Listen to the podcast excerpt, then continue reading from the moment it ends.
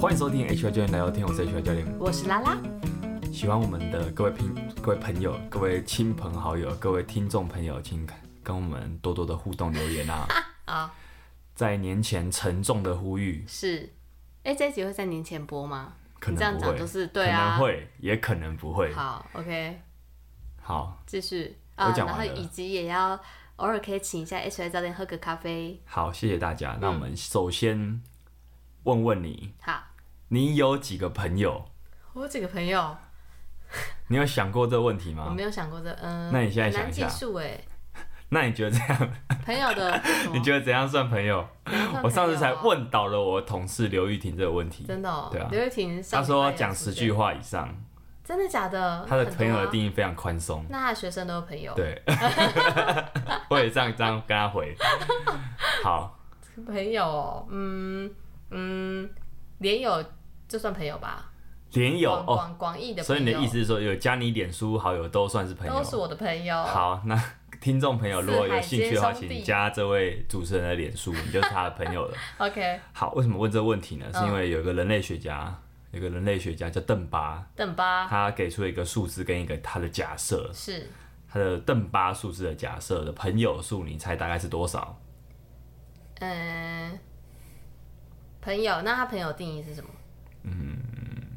当然就是比较亲近的嘛，没有到那么亲近，但就是广义上你会觉得真的是朋300友哦，有一点接近，但真的哦没有那么多，两百一百五，哦，那哪有接近啊？根本就两倍 啊！其实都还 差在不多吧，都还好，还 OK，, OK，OK 还算接近啊好。他的假设是一百五，就是为什么呢？他为什么有这个假设？是因为他有点有点是从，他有以这个人类学家，他也有一点是从演化角度出发去看，他有一个社会脑的假设，就是社说会脑我们的大脑里面皮质是一个新的，就是人类跟其他动物比较不一样的地方是它是比较发达，嗯皮质。前额叶这些都是在比较跟你的理性啊、决策有系统有关的东西，是这是人类跟一般动物比较不同的地方，也是人类比较发达的地方、啊。皮质的处理能力，它它它关于我们怎么样去处理人际关系啊这些的能力，其实就它就决定了我们可以跟多少人维持一个这样关系的上限，这是它的假设、哦嗯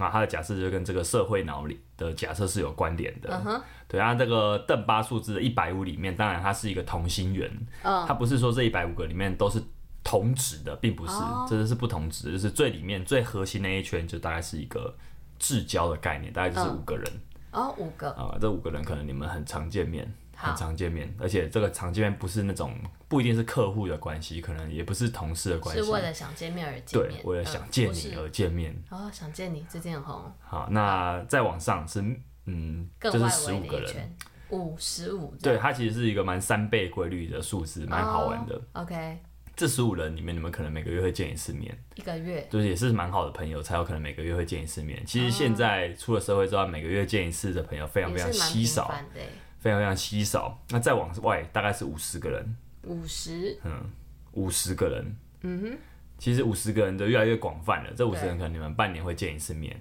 嗯，对。那再往外就是一百五，就是它的数值是一百五，一百你五可以想象，就是最后我们讲那一百 你五说啊，最外围是一百五吗？还是 total 是？哦，好像有过这个争议过， 对，你呃，指的是什么？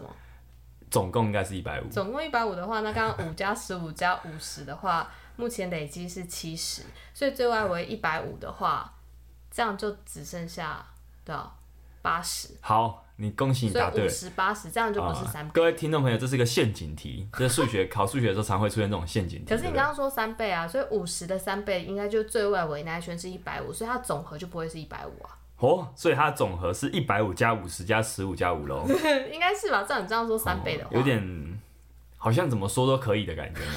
那总之呢，这是一个漂亮的三倍的关系，是至少啦，嗯至少看起来大是致这样三倍。嗯然后它是一个同心圆， OK，同心圆也代表说人是有一种亲疏远近的差别。你想到这五十跟一百五，可能就是假设你今天结婚，你可能会去发给你朋友，会贴去纸炸你朋友，可能就五十吧。我觉得一百五可能有点太多了是吗？一百五才十五桌哎、啊，真的哦，那就一百五喽。好，那我们就假哎设这一百五是你会去炸的一百五十个可以朋友，十五桌的话，你还要再加上男就是另一半的那话，这很样多啊叫三十桌，这好样啊，有点其实太应该多没有一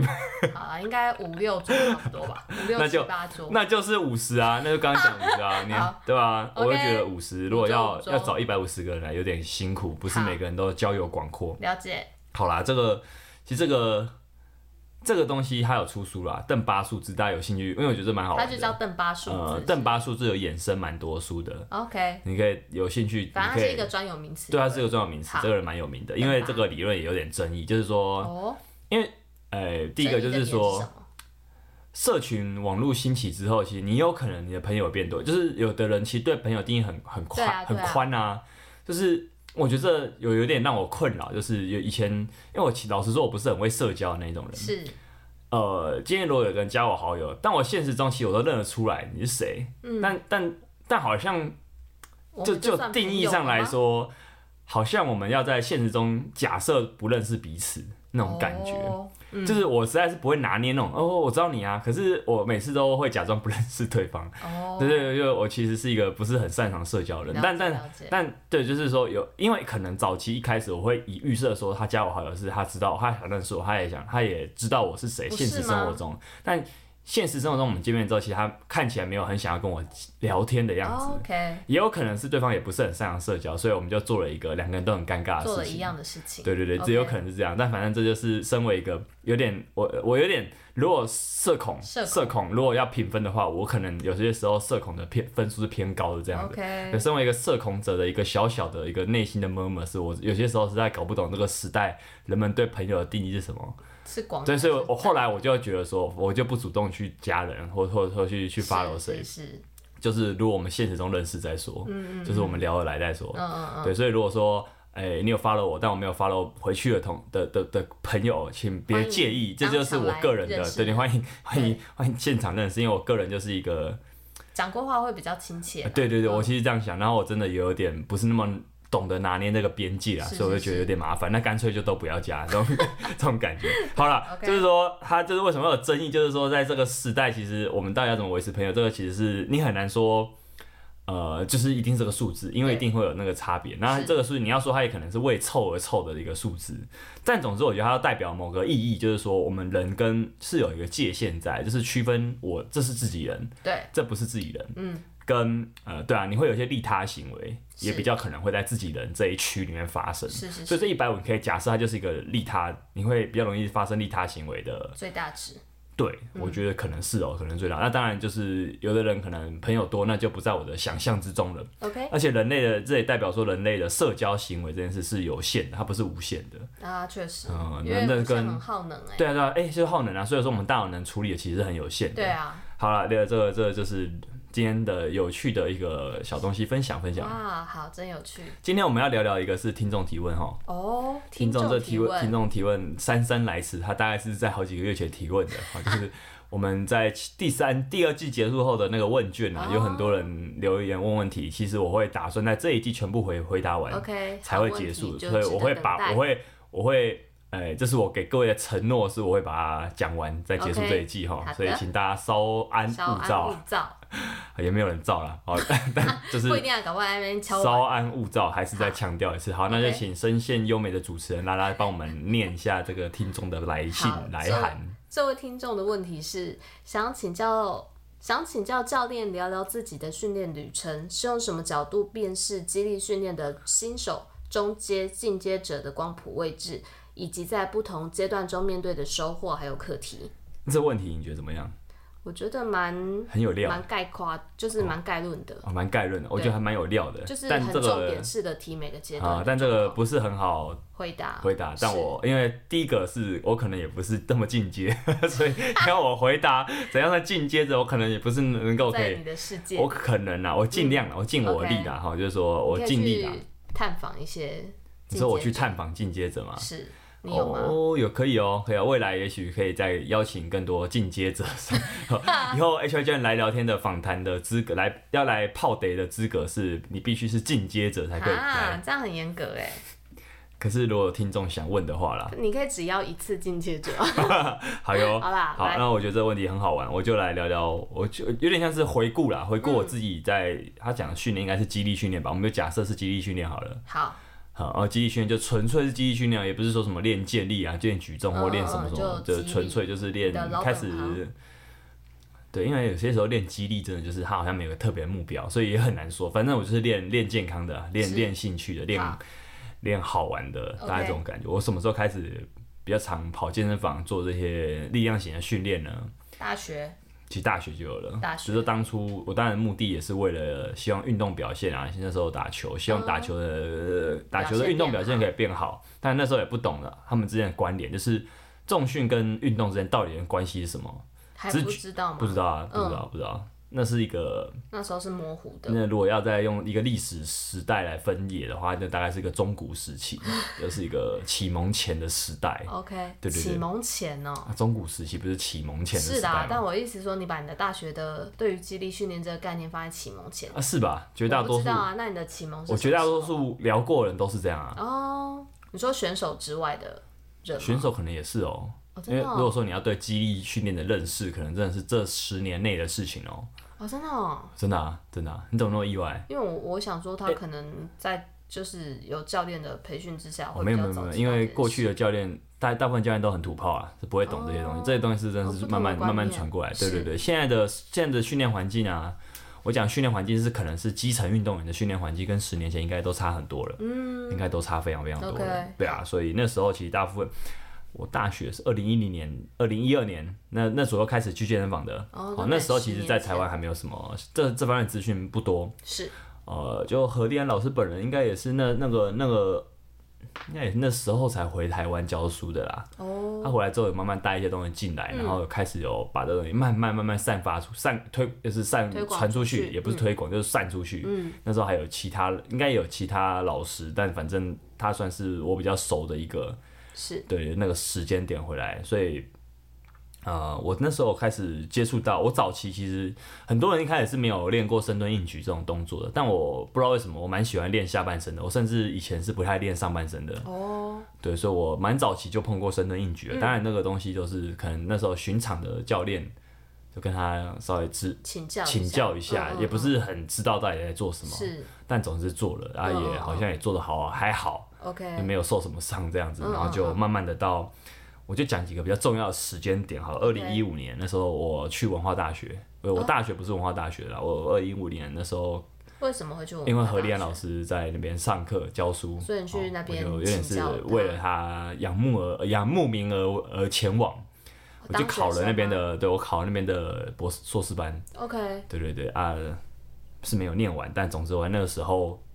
就那时候认识参加何一个老东西师是晨操，嗯，晨操就是他们有很多代表队。那那个代表队就是那个时间，可能是六点半开始做基地训练，因为他们能抽出来时间不多。嗯然后还有一个队，就是还有一个除了那些代表队，我记得有什么保龄球队、跆拳道队、网球队、划船 队等等等。嗯，除了这些代表队之外，还有一个叫激励队，大家哎不知道是记那不个记吗得哲嘉教哲嘉练？哲对嘉对对教练在在他的访访谈那一集有聊过，他是激励队是的，好，所以其实那时候也有一个激励队，所以嗯等于说那时候就有一个激励训练专场在文化大学。哦，我就有点就是说，我就跟着激励队去协助，嗯老老师那时候是想说，你就来，你不然你就来协助看看，因为他给了，因为他他并不认识我啦，嗯嗯嗯，我是去拜托他说，我想要去跟这个、嗯嗯嗯跟这个东西。那时候很硬诶、欸那时候是一一个礼拜一二四五都要早晨的六点半活开，然后六点半就要到学校了，动，哇，哼然后大概到八点半还九点的样子。两两个多小时，对，完我忘记了，但是反正一个礼拜有四天，超级硬的。呃，但反正那时候很规律，就是因为那时候是带人家看，那时候带完之后我可能也会练一下。嗯，那那时候的经验就让我觉得说，哎、好像定觉得自己蛮了不起的，就是那么密集的做一件事情。哦，对，而且也开始比较早起也很了不起啊，对对，当然啊，也开始比 较。哎、其实我有一阵子，我有在当一般上班族的时候，我也是长期是早起训练的。哦，对对对，那就更那也是，你是说上班前就训练这样对对对，那也是二零一五年之前的事情了。哇，哦哇真的是都好久的事情了。 ？OK，对，那对啊，那那是那时候奠定一些基础啦，嗯那时候也是蛮，现在想想蛮怀念 的，对对，我的日子。那二零一六年怪兽训练开店了，嗯，在公馆，在洛德城堡，现在已经废，那边已经变得跟鬼屋一 样了。对，反正那时候刚开的时候，其实也跟鬼屋很像，就都没有人，都没有学生，是对，是，没什么学员，好，所以那时候其实过了一个很愉快的。为什么这样说愉快？就是我们我们同事之间其实感情那时候就还不错，是然后大家就一起练，对，一起玩一些很奇怪的东西，比嗯如说在里面丢棒球，真的假的？真的， 呃，那个棒球可能啊比是较软网球吧，但好像也有丢过真的棒哦球，但反正就做一些不该在里面做的事 情。对，可是那时候就真的一起团练嗯啊，因为其他时间多，然后团练那时候进步很快，嗯因为时间很多，所以你可以好好训练的时间就多。嗯，一般来说这种人是可以进步最快的。是所以等于说，在这两年也算是很密集的，在那两年啊，二零一五、二零一六，算是很密集的，算是打了一些基础。嗯嗯嗯，对，而且我们那时候怪兽训练刚开店的时候，就玩了一些比较特别，那时候可能很少人在玩的东西，像比是如说龙门架行走、背龙门架行走，嗯甚至沙袋、农夫杠，好像都呃不是农夫杠，那个滚木杠好像都有玩过，哦都很早就玩过了。嗯，那但是呢，我并没有那时候就一直有兴趣对，就是我觉得长期训练者通常啦，通常都遇到一个倦怠期。是那倦怠期有可能会来，有可能大部分人都会来。嗯对，据我所知，完全没有倦怠前其实并不多。嗯对，那什么时候其实就我中间有一度时间其实没有那么爱运训动练跟训练这件事嗯情，可能也没有没有那么常进步。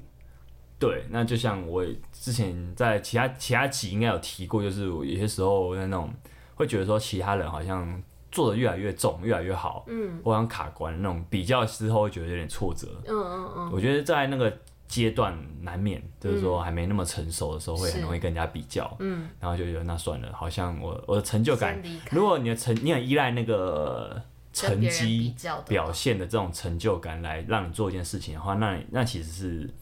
你可能一开始可以做可以可以持续这件事情，达到嗯但你一定会有一天做不到，啊，这是我们前几集有聊过的那个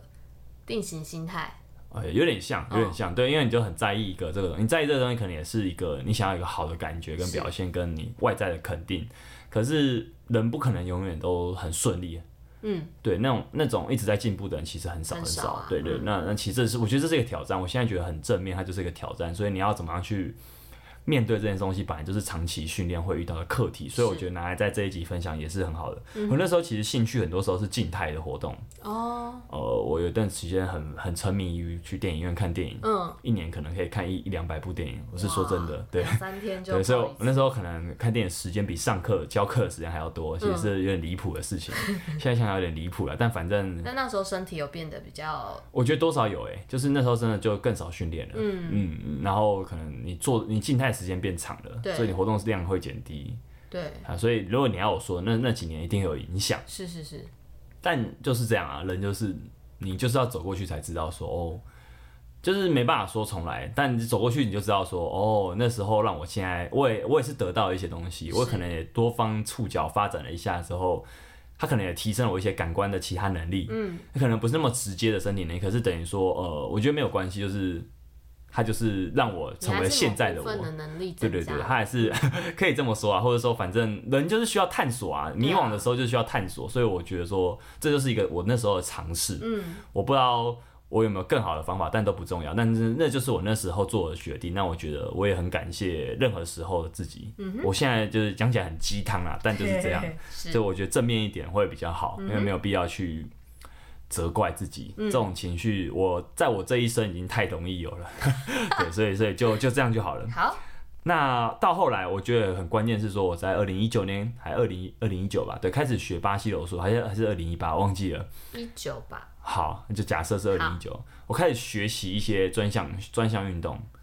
呃，那那有点就是让我开始找了一个，因为我觉得会瓶颈，有些时候是为，或者说会倦怠，是做肌力训练，其实肌力训练本身是没有办法去比赛的，是因为它不是一个运动竞技，它不是一个竞赛，对，它所以就是一你个附加的能力，它是有点对，有点是基本功，或是它是辅助嗯辅助你的运动项目，或是如果对一般要健康需求的人，它就可能就是一个你的运动项目，但是它没有什么比赛的功能、比较的功能。比较乏味啦。对，真的要说的话，长期来看，它可能会偏向你，如果找不到目标感、意义感的话，会有点乏味。嗯嗯所以呃，到后来我发现说，原来原来我少这个东西，很很容易就因为我去学其他运动，就补足了这个缺失的目标跟意义。哦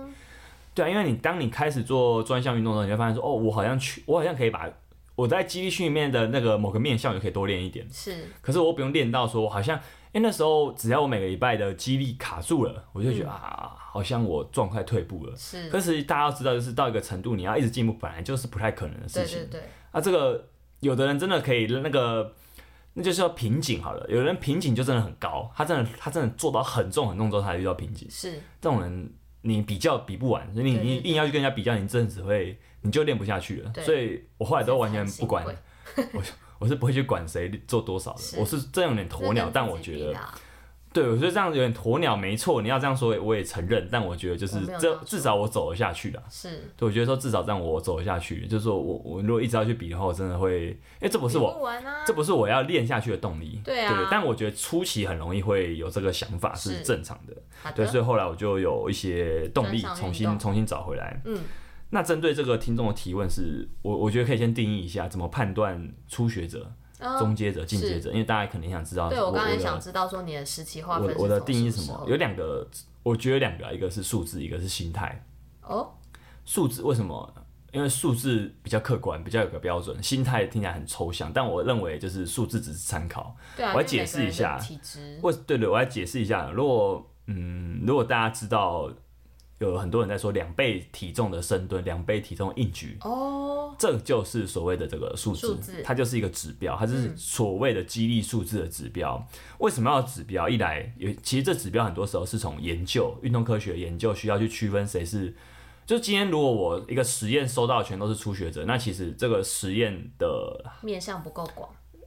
那、可以这么说，但也可以说就是我给他练什么，其实初学者都会进步，所以不见得是我的这个操作有效，嗯不见得是我的实验组有效，而是不见得我的研究方法有效，而是他们用什么都有效。对，所以后来为了避免这个问题是，运动科学上如果要去研究哪种训练方式比较有效，通常会尤其是激励这种这种跟激励比较相关的，他会先去讲预预预排除到那种真的太初学的，所以有些时候会用这种数字，比如说这群受试者三十位受试者，每一位学员不是每位受试者的深蹲都打两倍自身体重，然后哦就代表他一定有练一阵对对对对对，因为这不有是不是说你可能前三个月就做得到的事初学者就可以练得情到，没错的嗯没错。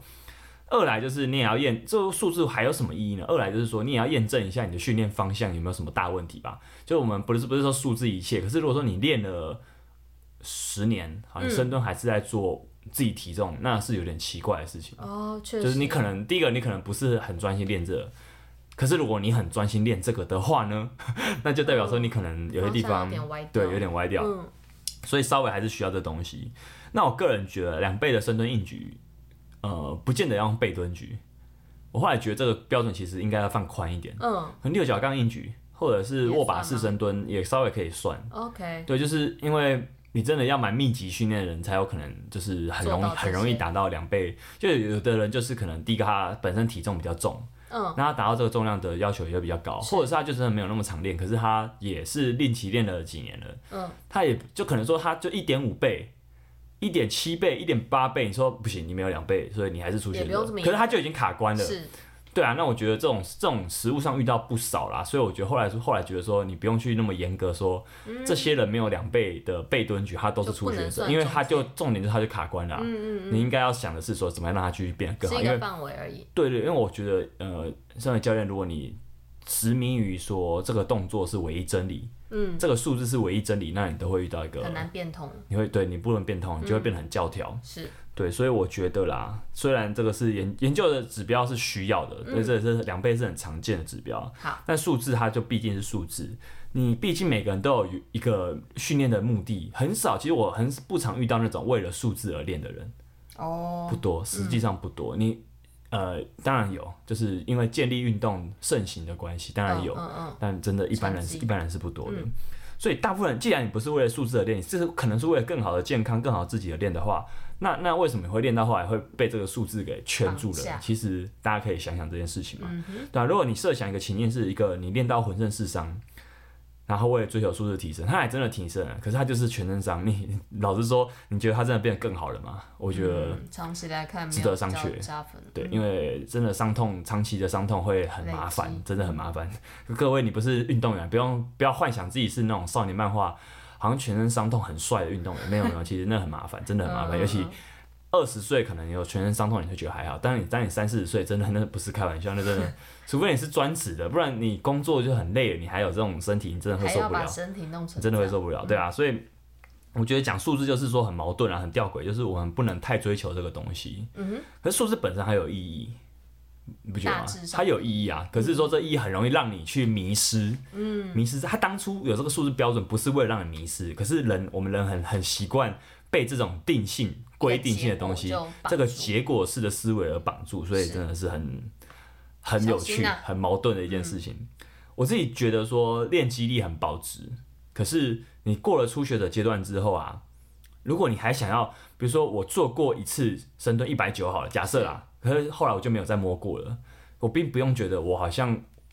自从那一天之后，我就人生就高峰就过了，并不 是，而是说，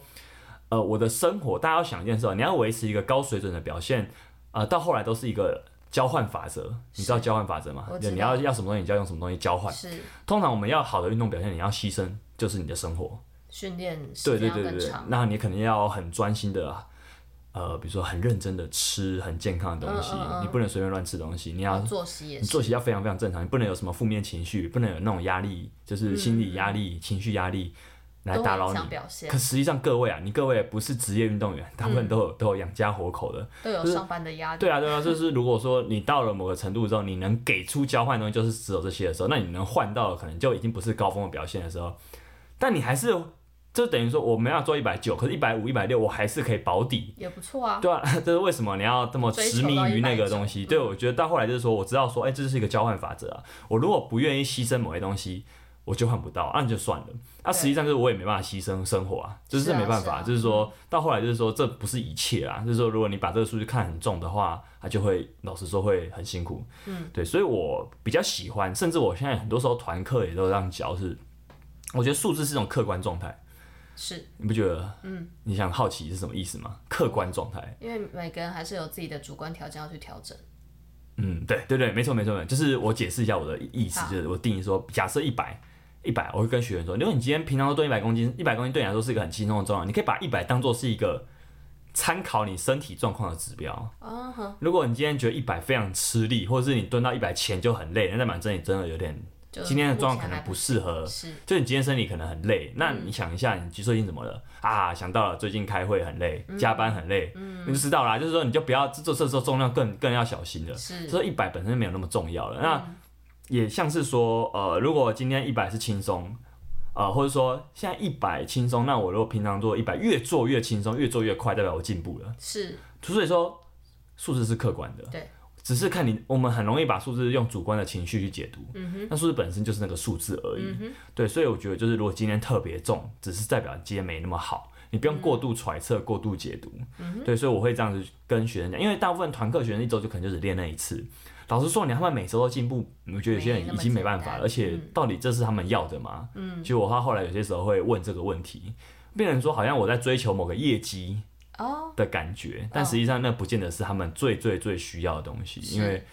对啊，他们对他们来说，他们更不应该冒风险，他们对嗯比起教练更不应该冒风险。对，所以我觉得说，如果你还有其他目标，比如身体健康，比如说运动表现，那甚至啊，激励的数字更只是参考了。嗯，对他，因为如果说你有其他目标的时候，通常激励训就是一个辅助项。对，辅助项的目的数增强字你的，嗯身体它怎么可能会是主要的目的呢？这更不会了。所以我觉得就是人生不要被数字代言。有的教练他会说不要太在意体重跟体脂，可是他很在意肌力数字。 我觉得业界里面这种教练是有的，所以我觉得哦是大家可以想想，这状况不是有点自打嘴巴？就是难道难道肌力的数字才算数字，那体重就不算数字 吗？对，我觉得这很好玩啊，这都是一样的指标，可是说。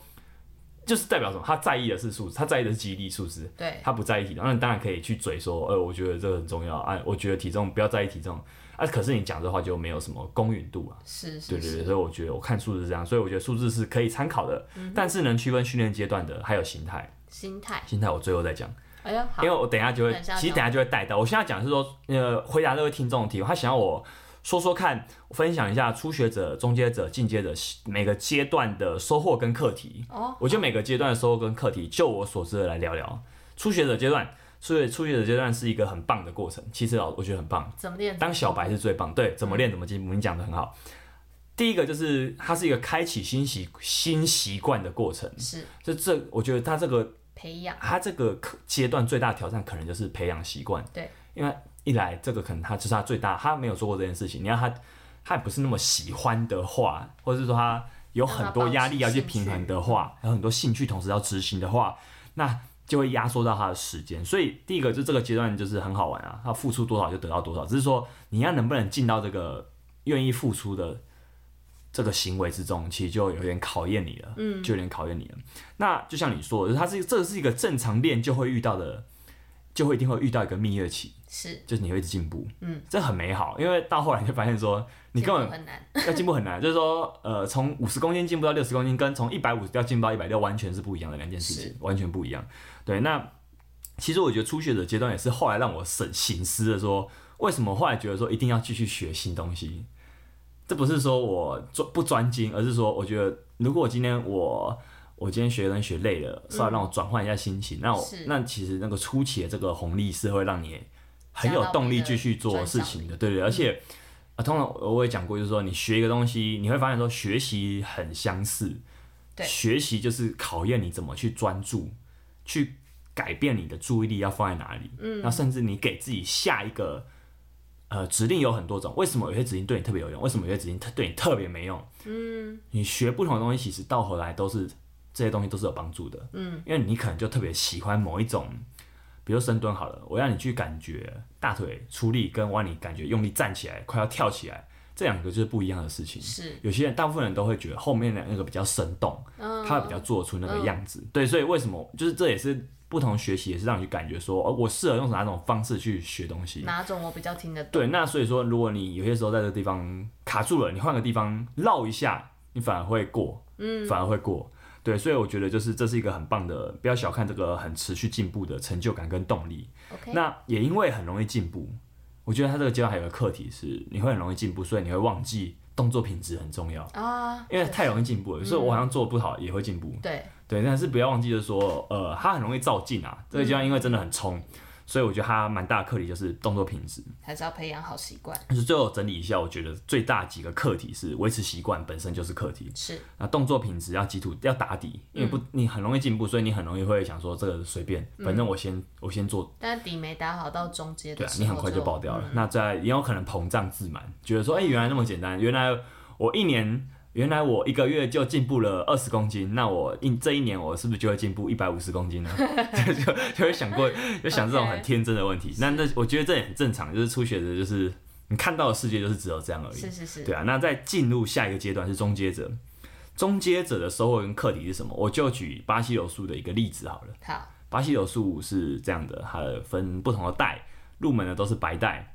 那下一个阶段是蓝带、紫带、咖啡带、黑带。我们先不管后面，我们先讲前两个白带跟蓝带。其实巴西柔术要升带没有那么简单，你可能要至少要赢过比赛一到两场比赛，是要拿牌那种。对，好、那不然就是如果你都不比赛的话，你可能要大概练个三四年，可能两三年啊，才有机会被升带，哦，而且是很密集的训练那是嗯种，很定期的训练，所以它其实不是那么简单，说半年就可以升带。要确保你有这个能力嗯才可以进阶，对，那对于一般像我这种身体素质或是运动神经没那么好的白带来说，好了，我觉得蓝带那时候对我来说蛮遥远的。嗯，我是一个努力的目标，可是蛮远的。是呃，而且蓝带其实你会觉得说他都已经在比赛中得过名了，那他应该对这运动有已经有很多了解了。嗯，但但大家知道吗？就是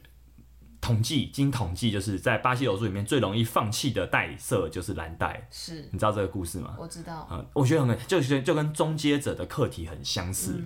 呃，其实蓝带应该算终结者了。呃，你要说他初学者也可以，但他不出，他没有那么初学了，他有点终结了。是对，可是这个阶段很容易瓶颈很多，后劲的挑战很多，嗯，好，那加上你可能也累了， 你想说，我好像也得到一个成就了，好像可以了，对，对，很多时候就是这样，在这些情绪，在这些情绪之下，你就会放弃，嗯哼，对，因为你可能就转移目标，转移兴趣，可能就回不来了。好，我讲完这个故事，就是说，我也你其实我就直接，你不觉得吗？终结者的收获本身就是课题了。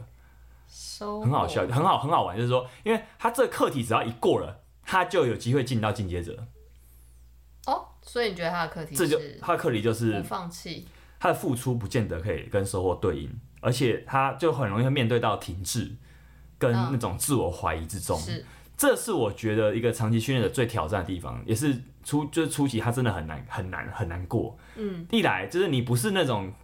这不是说还在建立习惯的阶段，就是你已经你已经觉得你自己应该有一点什么了，结果后来发现说啊，干我其实超我还懒，没有，其实我其实我超废，嗯嗯我根本不懂什么叫肌力训练，我根本不会做硬举，就是你真的会你真的会遇到这个时期，嗯，这已经不是一开始那种你动作还有点错误的阶段，是是而是你真的遇到瓶颈你觉得都可以掌了，握你真的遇到瓶颈了但，是对还是瓶颈对对，嗯而且是你一度得意过，结果掉下来，哦，好的那个现实让你发现说，靠，我完全看不到那个前方在哪边，这很像爬山，可是你一直在做肌力训练的话，他会怎么发现这件事？如果他嗯动哦，作、重量卡关，我觉得就是进步程度开始放缓。 OK，就是假设好了，我以前训练我每周都可以一。如果你的训练是那种每周都加一点重量的人，就很容易发现了。你大概加到一个程度，你就会卡住了。嗯嗯嗯，就正常了。就是说你没办法维，这不是人不是超人，你可能就是说，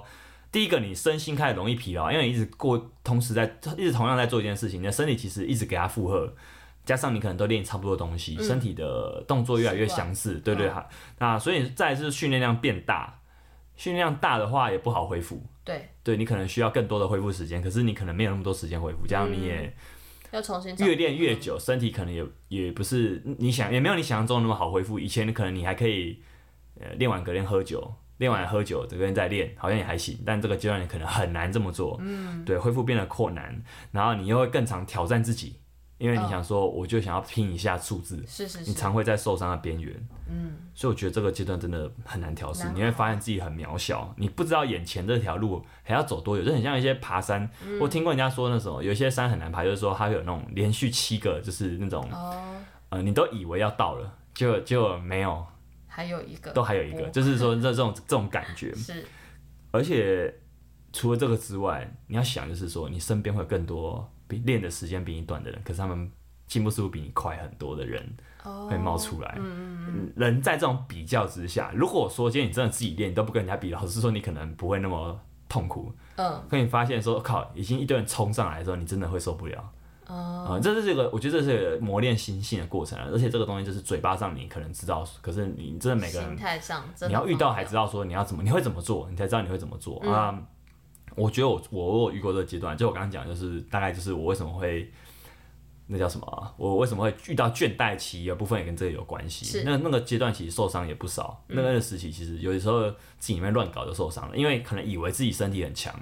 就冲一下，对啊，然后或者说我反正我以为我恢复的时间可以很很快，结果没有，对啊，其实结果没有。 那那时候因为受伤很很折磨人对啊真的很会。你少训练说会都受要影响嗯半个月起跳，真的拉伤少说半个月到一个月起跳。对啊，那可是我觉得，就像我说，这个阶段的课题就是收获，是因为你过了这个阶段，你身心就会蜕变成不同的样子，已经是，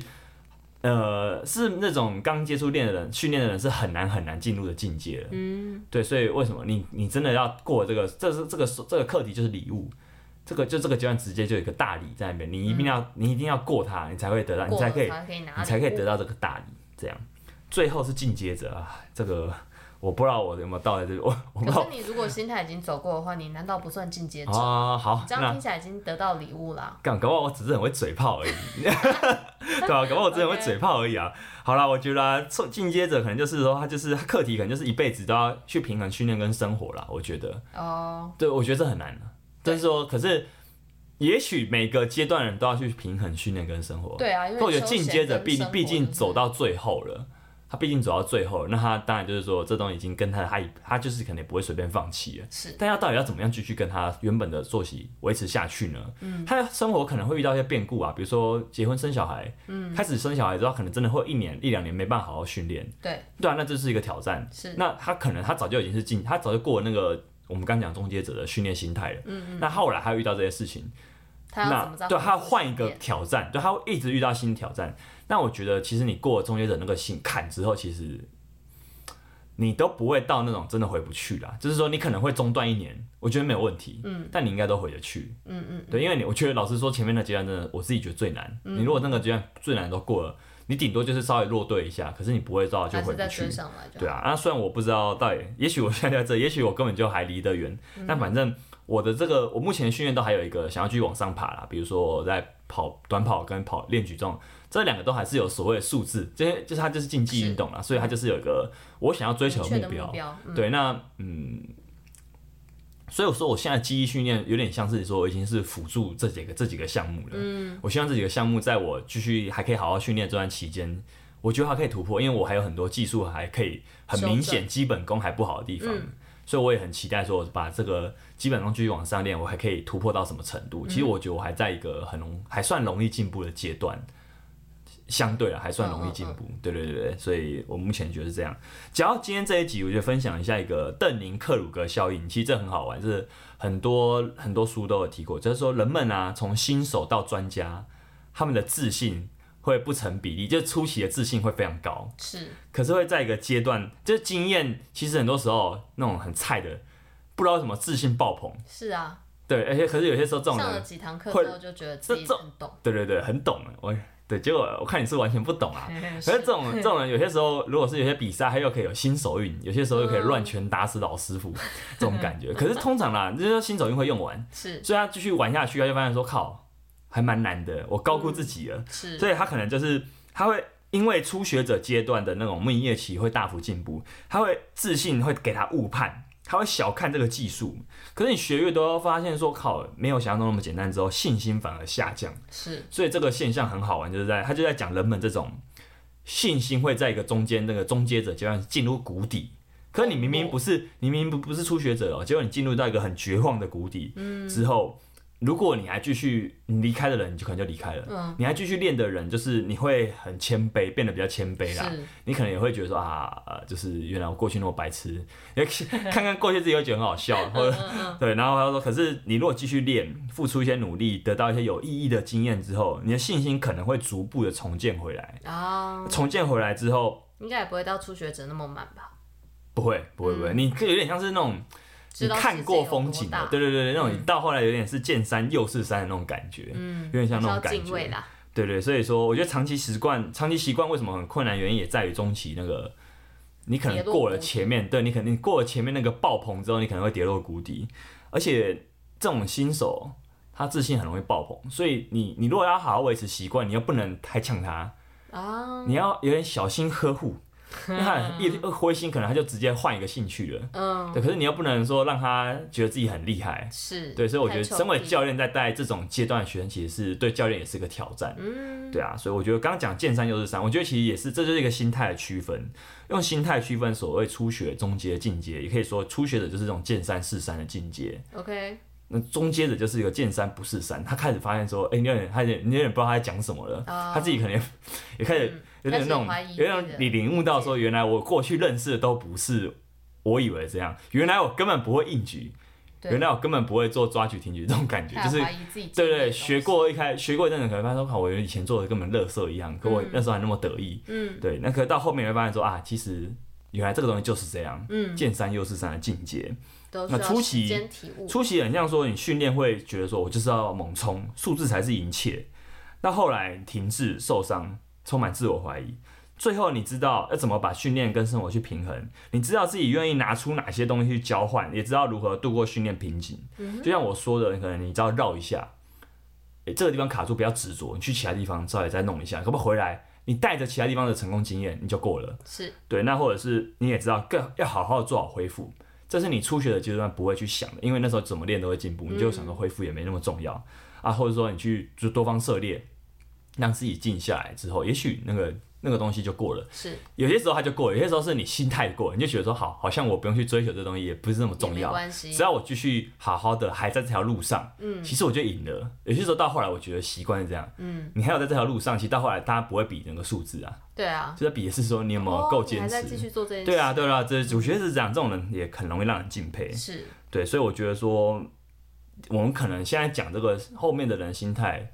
对还没有经历过的人，或者说你早就知道，你就觉得说，哎，我知道啊，这没什么。可是如果你没有经历过，我觉得就是不一样，嗯，你就会觉得说，我好像这些话都差干那么一话。块啦，可是你真的经历过，发现，哎，你自己可能到后来发现，哎，原来那个谁谁谁讲的是真的，是原来 H Y 教练讲的都是真的，所以亲自走这一招，请好好体会、享受其中。还是好很重要的，也鼓励这位发问的朋友，应该也在这条路上哈，我们继续好好努力，继续好好看风景。对，就是好好看你的风景哈。那我们这集就分享到这边啊了。如果这位朋友如果有对这个回答有什么感想的话，也欢迎跟我再让我知道。好的，好，那喜欢我们频道各位的就继续跟我们多多聊聊互互动动分，享哎，都有一些最近有一些觉得听众很好，他听完会跟我回馈，他就听这一节心得，哦，真的、哦、 按给他按个假上上。没有这个选项给你按。好 OK 那就是鼓励大家多多的互动留言啦。好好，的，然后以及也可以请 H Y 教练喝杯咖啡。很心虚。好，下礼拜见，拜拜。拜。